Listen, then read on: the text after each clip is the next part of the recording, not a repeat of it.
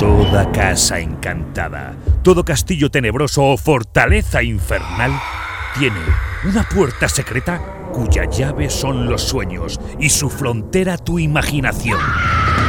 Y al otro lado oculta una mugrienta biblioteca llena de polvorientos volúmenes da cobijo a nuestra oscura colección de relatos decapitados.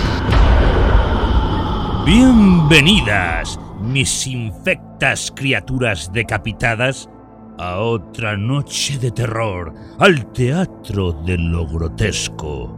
Les habla su mugriento y pestilente anfitrión, el guardián de nuestra polvorienta biblioteca. Prepárense para sumergirse esta noche en un mundo donde la realidad se desgarra y la cordura se desvanece en la penumbra. Ligotti, maestro del horror, nos conducirá a través de un laberinto de inquietantes visiones y perturbadoras revelaciones. Sus palabras son un portal hacia el reino de lo inexplicable, donde las pesadillas se vuelven tangibles. Tomás Ligotti es reconocido por su estilo literario único. Su prosa se caracteriza por ser evocadora, atmosférica y oscura, sumergiendo al lector en un estado de inquietud y desasosiego. Sus descripciones, detalladas y vívidas, nos transportan a mundos llenos de pesadillas y abismos mentales. A lo largo de su obra, Ligotti ha explorado temas como la naturaleza de la realidad, la alineación, la desesperación y la decadencia de la existencia humana. Sus historias están impregnadas de una visión pesimista y nihilista, donde los personajes se enfrentan a fuerzas sobrenaturales que trascienden a la comprensión humana. Ligotti ha sido comparado con otros grandes maestros del terror como Howard Phillips Lovecraft, debido a su enfoque en el horror cósmico y su capacidad para evocar un sentido de insignificancia y desamparo ante las fuerzas más allá de nuestro control. Así que, queridas criaturas, apaguen las luces, abracen a sus peluches y adéntrense con nosotros en los estantes de nuestra oscura y polvorienta biblioteca. Hoy desempolvamos lo desconocido, un relato de Thomas Ligotti narrado por Raúl Maestro.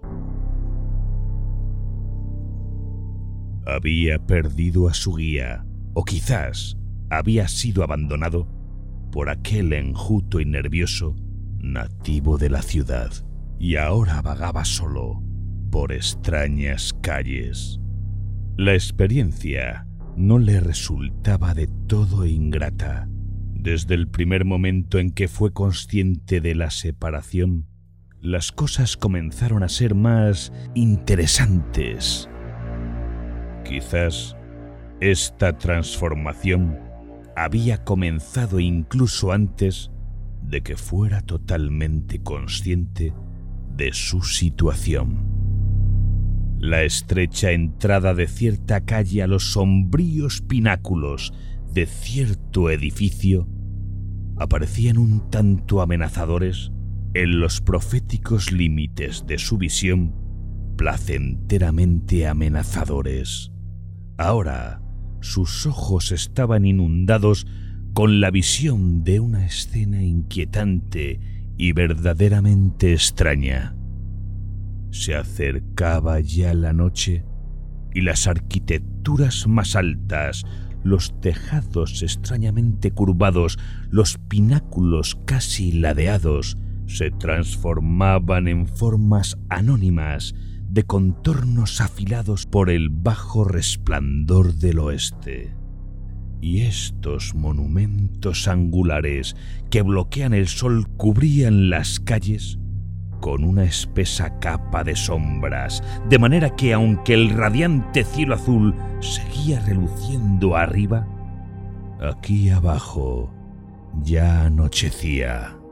La confusión aletargada de las calles, el estruendo toscamente musical de sonidos extraños se hicieron aún más misteriosos sin la luz del día y sin su guía.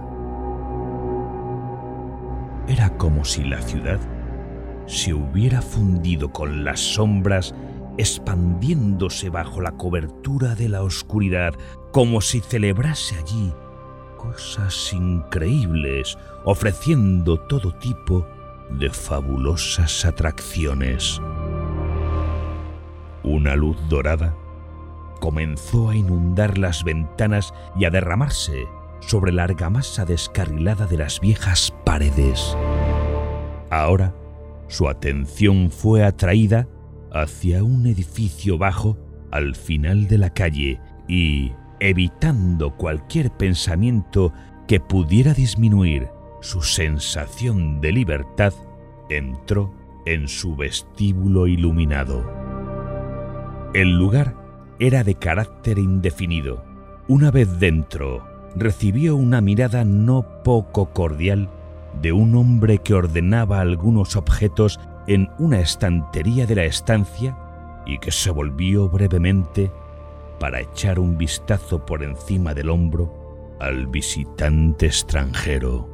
Al principio, este hombre que debía de ser el propietario apenas era perceptible porque el color y textura de su atuendo de alguna manera lo confundían como un camaleón con la decoración que le rodeaba. El hombre solo se hizo visible tras mostrar su rostro, pero al volver a girar la cabeza, regresó al anonimato del que había sido sustraído momentáneamente por la intrusión del cliente.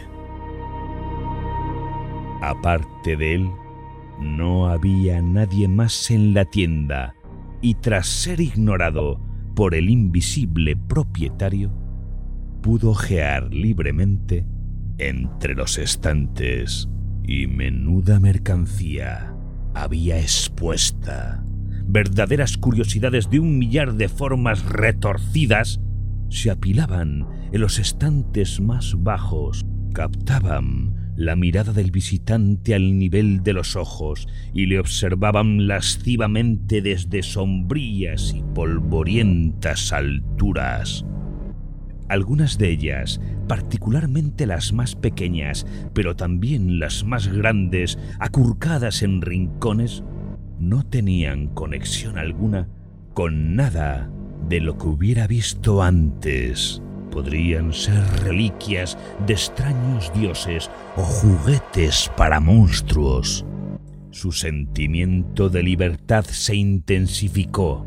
Estaba embargado por la sensación de que algo desconocido estaba a punto de entrar en su vida, algo que en otras circunstancias podría haber pasado de largo. Tenía una sensación de miedo, pero un miedo cargado de la pasión más oscura.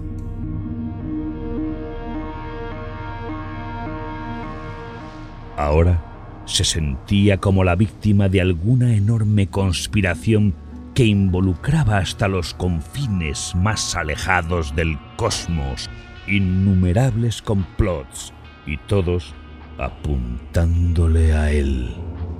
Oscuros presagios brotaban por todos los lados y la cabeza le daba vueltas, primero con imágenes y posibilidades indefinidas, luego con la oscuridad, la oscuridad, la oscuridad.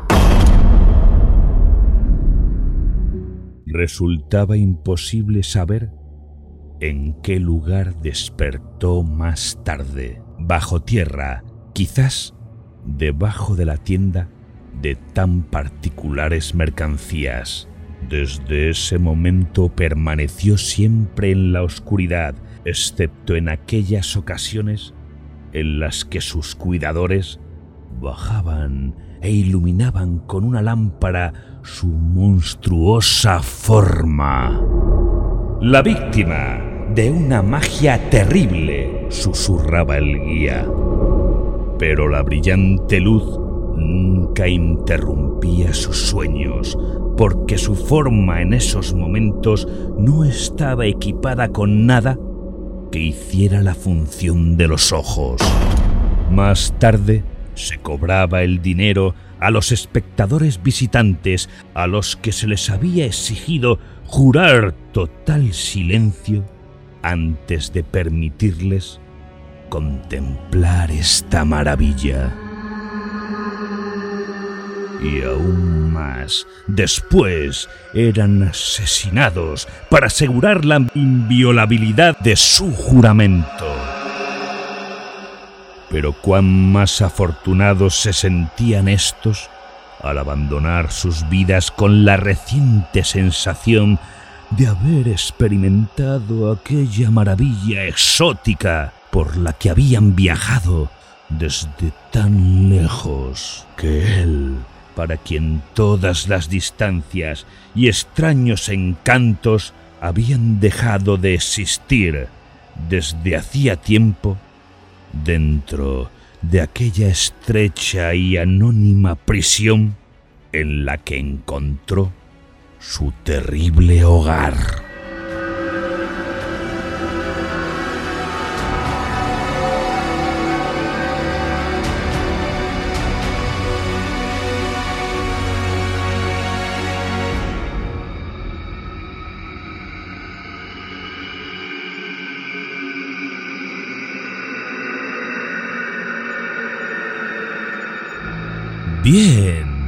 Putrefactas y ponzoñosas criaturas. Espero que les haya gustado el relato de esta noche. Espero que hayan disfrutado de esta experiencia turbadora y hayan sentido cómo el terror se apoderaba de sus sentidos. En cada palabra de Ligotti hemos encontrado una invitación a adentrarnos en los rincones más oscuros de nuestra psique, enfrentando nuestros miedos más profundos y confrontando la fragilidad de nuestra existencia. Este relato nos ha recordado que en lo desconocido, en lo inexplicable, yace siempre un terror primordial que desafía nuestra comprensión. No dejen de suscribirse al podcast y compartir nuestro trabajo. No se olviden, queridos incautos, de dejarnos un like si les ha gustado nuestro contenido y si es posible, un triste y descarnado comentario. Su apoyo y participación son fundamentales para el mantenimiento de esta polvorienta biblioteca. Me despido de ustedes. Les espero en el próximo relato decapitado.